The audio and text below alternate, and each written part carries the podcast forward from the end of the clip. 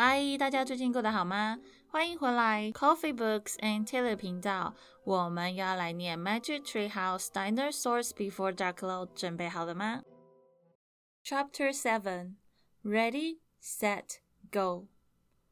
Run, Annie, run! cried Jack. Run to the tree house. Jack and Annie dashed down the hill together. They ran through the tall grass and ferns and past the pteranodon. They scrambled up the rope ladder and tumbled into the tree house. Annie leaped to the window. It's going away, she said, panting. Jack pushed his glasses into place.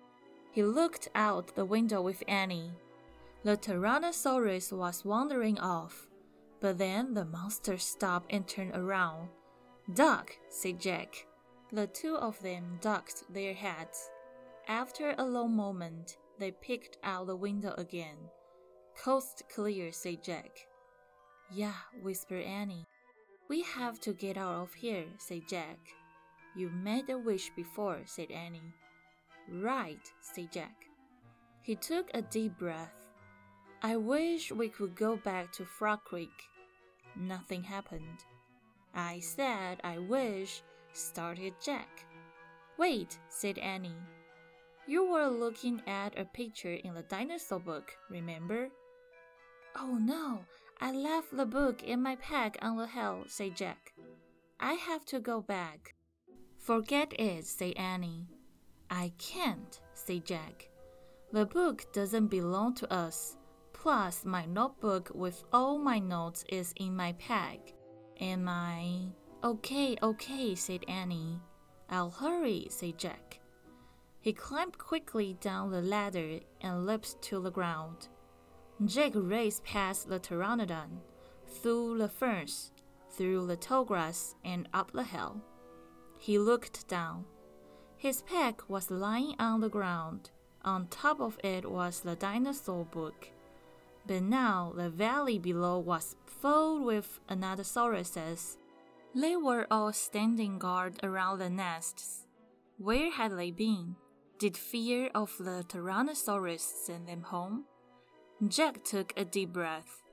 Ready, set, go, he thought. He charged down the hill. He ran to his backpack. He scooted up. He grabbed the dinosaur book. Jack heard a terrible tuba sound, then another and another. All the Anatosauruses were bellowing at him. Jack took off. He raced up to the hilltop he started down the hill. He stopped. The Tyrannosaurus Rex was back. It was standing between Jack and the tree house. 那么 Chapter Seven 就到这边结束了。有需要休息的，按下暂停，喝口水再回来吧。Chapter Eight: A Giant Shadow. Jake jumped behind the magnolia tree. His heart was beating so fast he could hardly think. He peeked out at the giant monster.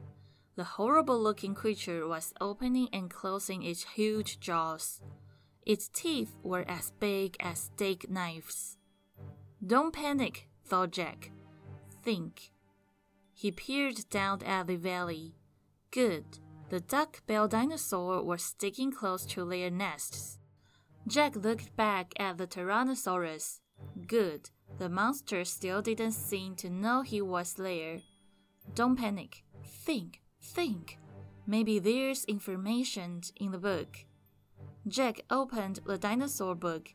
He found Tyrannosaurus rex. He read. Tyrannosaurus rex was one of the largest meat eating land animals of all time. If it were alive today, it could eat a human in one bite. Great, thought Jack. The book was no help at all. Jack tried to think clearly. He couldn't hide on the other side of the hill. The Anatosauruses might stampede. He couldn't run to the tree house. The Tyrannosaurus might run faster. Maybe he should just wait for the monster to leave. Jack peeked around the tree. The Tyrannosaurus had wandered closer to the hill. Something caught Jack's eye. Annie was coming down the rope ladder. Is she nuts? What is she doing? Jack wondered. Jack watched Annie hop off the ladder.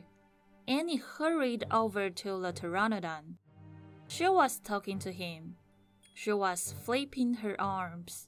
She pointed at Jack, at the sky, at the treehouse. She is nuts, Jack thought. Go, go back up in the tree, Jack whispered. Go. Jack heard a roar. The Tyrannosaurus Rex was looking in his direction. Jack hit the ground. The Tyrannosaurus Rex was coming toward the hill.